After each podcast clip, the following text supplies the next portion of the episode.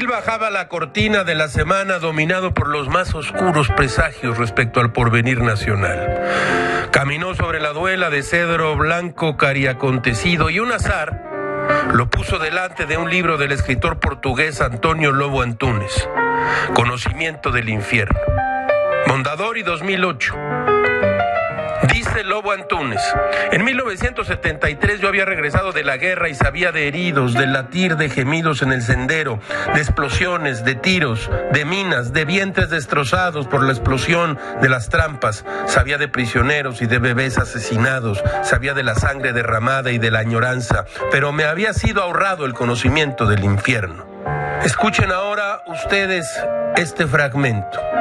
Heme aquí, en el reino de las flores de plástico.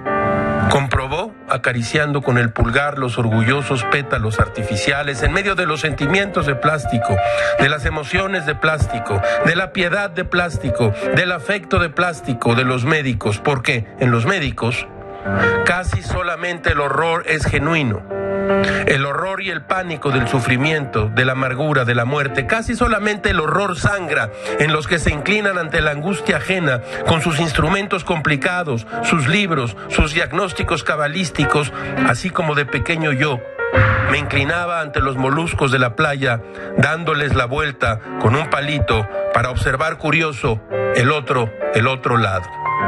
Esto es lo que escribió Lobo Antunes antes de que dejara la psiquiatría para convertirse en escritor.